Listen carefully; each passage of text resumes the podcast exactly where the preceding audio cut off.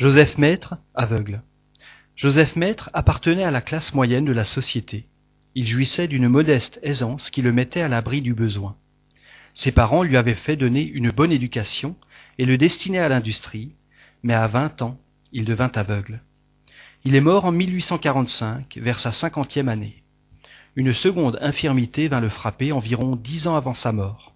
Il était devenu complètement sourd, de sorte que ses rapports avec les vivants ne pouvaient avoir lieu que par le toucher.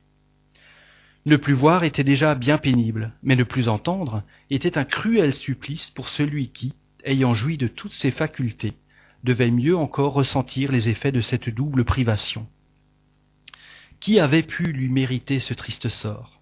Ce n'était pas sa dernière existence, car sa conduite avait toujours été exemplaire. Il était bon fils, d'un caractère doux et bienveillant, et lorsqu'il se vit par surcroît privé de Louis, il accepta cette nouvelle épreuve avec résignation, et jamais on ne l'entendit murmurer une plainte. Ses discours dénotaient une parfaite lucidité d'esprit et une intelligence peu commune. Une personne qu'il avait connue, présumant qu'on pourrait retirer d'utiles instructions d'un entretien avec son esprit en l'appelant, reçut de lui la communication suivante, en réponse aux questions qui lui furent adressées. Paris, 1863. Mes amis, je vous remercie de vous être souvenus de moi, quoique peut-être vous n'y eussiez pas songé si vous n'aviez espéré tirer quelque profit de ma communication. Mais je sais qu'un motif plus sérieux vous anime. C'est pourquoi je me rends avec plaisir à votre appel, puisqu'on veut bien me le permettre, heureux de pouvoir servir à votre instruction. Puisse mon exemple ajouter aux, preuves si nombreuses que les esprits vous donnent de la justice de Dieu. Vous m'avez connu aveugle et sourd, et vous êtes demandé ce que j'avais fait pour mériter un sort pareil. Je vais vous le dire. Sachez d'abord que c'est la seconde fois que j'ai été privé de la vue. Dans ma précédente existence, qui eut lieu au commencement du siècle dernier, je devins aveugle à l'âge de trente ans, par suite d'excès de tout genre, qui avaient ruiné ma santé et affaibli mes organes. C'était déjà une punition pour avoir abusé des dons que j'avais reçus de la Providence, car j'étais largement doué. Mais au lieu de reconnaître que j'étais la première cause de mon infirmité, j'en accusais cette même Providence, à laquelle du reste je croyais peu. J'ai blasphémé contre Dieu, je l'ai renié, je l'ai accusé, en disant que, s'il existait, il devait être injuste et méchant, puisqu'il faisait ainsi souffrir ses créatures. J'aurais dû m'estimer heureux au contraire de n'être pas, comme tant d'autres misérables aveugles, obligé de mendier mon pain. Mais non, je ne songeais qu'à moi et à la privation des jouissances qui m'étaient imposées. Sous l'empire de ces idées et de mon manque de foi, j'étais devenu acariâtre, exigeant, insupportable, en un mot, pour ceux qui m'entouraient. La vie était désormais sans but pour moi. Je ne songeais pas à l'avenir, que je regardais comme une chimère.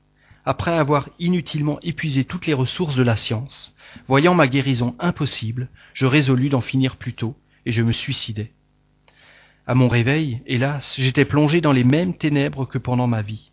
Je ne tardais pas cependant à reconnaître que je n'appartenais plus au monde corporel, mais j'étais un esprit aveugle. La vie d'outre-tombe était donc une réalité. En vain, j'essayais de me loter pour me plonger dans le néant. Je me heurtais dans le vide. Si cette vie devait être éternelle, comme je l'avais entendu dire, je serais donc pendant l'éternité dans cette situation. Cette pensée était affreuse.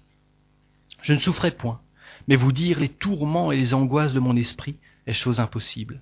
Combien de temps cela durera-t-il? Je l'ignore, mais que ce temps me parut long. Épuisé, harassé, j'eus enfin un retour sur moi-même. Je compris qu'une puissance supérieure s'apesantissait sur moi.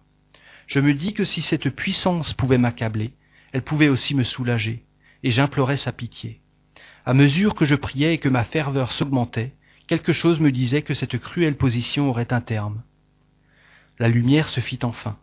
Mon ravissement fut extrême lorsque j'entrevis les célestes clartés, et que je distinguai les esprits qui m'entouraient en souriant avec bienveillance, et ceux qui flottaient, radieux, dans l'espace. Je voulus suivre leurs traces, mais une force invisible me retint. Alors l'un d'eux me dit, Dieu que tu as méconnu t'a tenu compte de ton retour à lui, et il nous a permis de te rendre la lumière. Mais tu n'as cédé qu'à la contrainte et à la lassitude. Si tu veux désormais participer au bonheur dont on jouit ici, il faut prouver la sincérité de ton repentir et de tes bons sentiments en recommençant ton épreuve terrestre dans des conditions où tu seras exposé à retomber dans les mêmes fautes car cette nouvelle épreuve sera plus dure encore que la première. J'acceptais avec empressement, me promettant bien de ne plus faillir. Je suis donc revenu sur la terre dans l'existence que vous connaissez. Je n'eus pas de peine à être bon, car je n'étais pas méchant par nature. Je m'étais révolté contre Dieu, et Dieu m'avait puni. J'y revins avec la foi innée. C'est pourquoi je ne murmurais plus contre lui, et j'acceptais ma double infirmité avec résignation, et comme une expiation qui devait avoir sa source dans la souveraine justice. L'isolement où je me suis trouvé dans les dernières années n'avait rien de désespérant, parce que j'avais foi en l'avenir et en la miséricorde de Dieu. Il m'a été très profitable, car pendant cette longue nuit, où tout était si silence, mon âme, plus libre, s'élançait vers l'Éternel et entrevoyait l'infini par la pensée. Quand est venue la fin de mon exil, le monde des esprits n'a eu pour moi que des splendeurs et d'ineffables jouissances. La comparaison avec le passé me fait trouver ma situation très heureuse relativement, et j'en rends grâce à Dieu. Mais lorsque je regarde en avant, je vois combien je suis encore loin du parfait bonheur. J'ai expié, il me faut réparer maintenant. Ma dernière existence n'a été profitable qu'à moi seul. J'espère bientôt en recommencer une nouvelle, où je pourrai être utile aux autres. Ce sera la réparation de mon inutilité précédente. Alors seulement j'avancerai dans la voie bénie, ouverte à tous les esprits de bonne volonté. Voilà mon histoire, mes amis. Si mon exemple peut éclairer quelques-uns de mes frères incarnés et leur éviter le bourbier où je suis tombé, j'aurai commencé à acquitter ma dette. Joseph.